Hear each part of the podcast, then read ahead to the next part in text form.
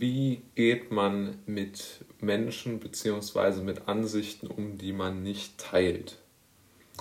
Diese Frage, die beschäftigt ja, glaube ich, sehr viele Menschen, die sich politisch oder gesellschaftstechnisch, ist ja mal eigentlich egal in welcher spezifischen Richtung, sich bewegen. Ich glaube, dass die sehr, sehr oft vor die Frage gestellt werden, wie sie mit Menschen umgehen oder auch mit Sachverhalten, denen sie kritisch gegenüberstehen oder deren Position sie blöd finden oder mit deren Meinung sie sogar fast nicht leben können.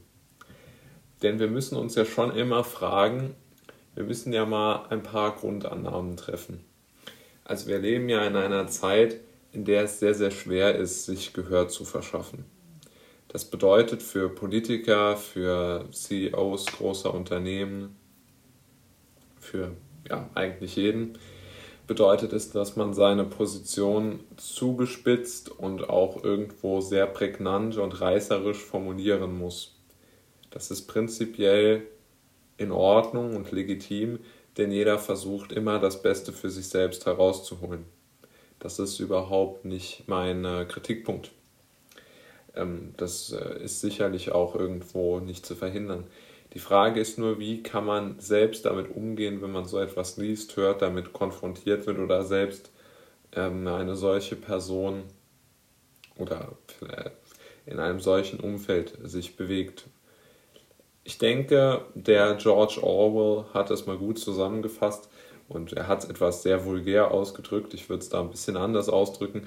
Also er ist der Meinung, dass man die sogenannte Information oder das, was man gesagt bekommt, dass man das einfach nicht verdauen soll, sondern dass man das so durch den Körper ähm, hindurch schicken soll. Und das finde ich eigentlich eine sehr, sehr gute Formulierung. Denn es gibt ja, wenn man, wenn man wirklich sich überlegt, man nimmt ja nur dann eine Nachricht sozusagen zur Kenntnis, wenn man sie in sich aufnimmt und darüber nachdenkt und grübelt.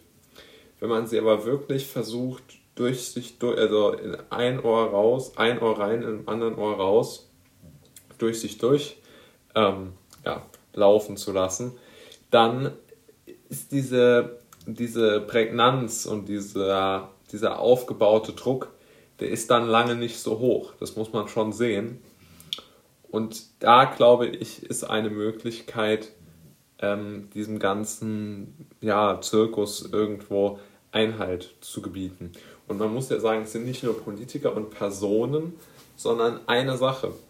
Die Medien und die Presse, also die Printpresse, die musste ja ihr Geschäftsmodell anpassen durch die ganzen sozialen Netzwerke, YouTube etc.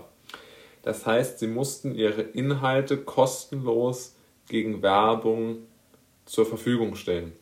Und was haben sie da jetzt für ein Problem? Sie haben immer noch sehr geringe Klickzahlen. Ja? Also die Süddeutsche hat, glaube ich, 9000 Abonnenten auf YouTube, was ja für ihre Größe irgendwo lächerlich ist.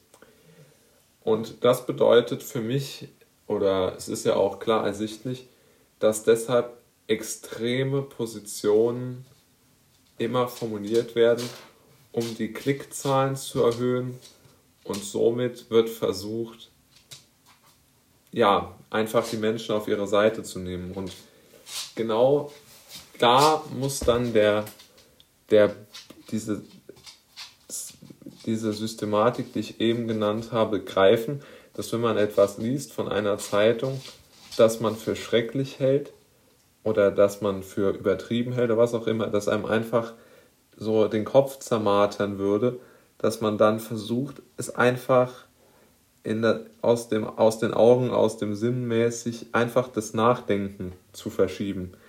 Dass man dann schnell, wenn man mit sowas konfrontiert ist, dass man dann schnell etwas anderes tut, um sich abzulenken und nicht mehr an diese Nachricht oder an diese Mitteilung ähm, denken zu müssen. Das halte ich für wichtig.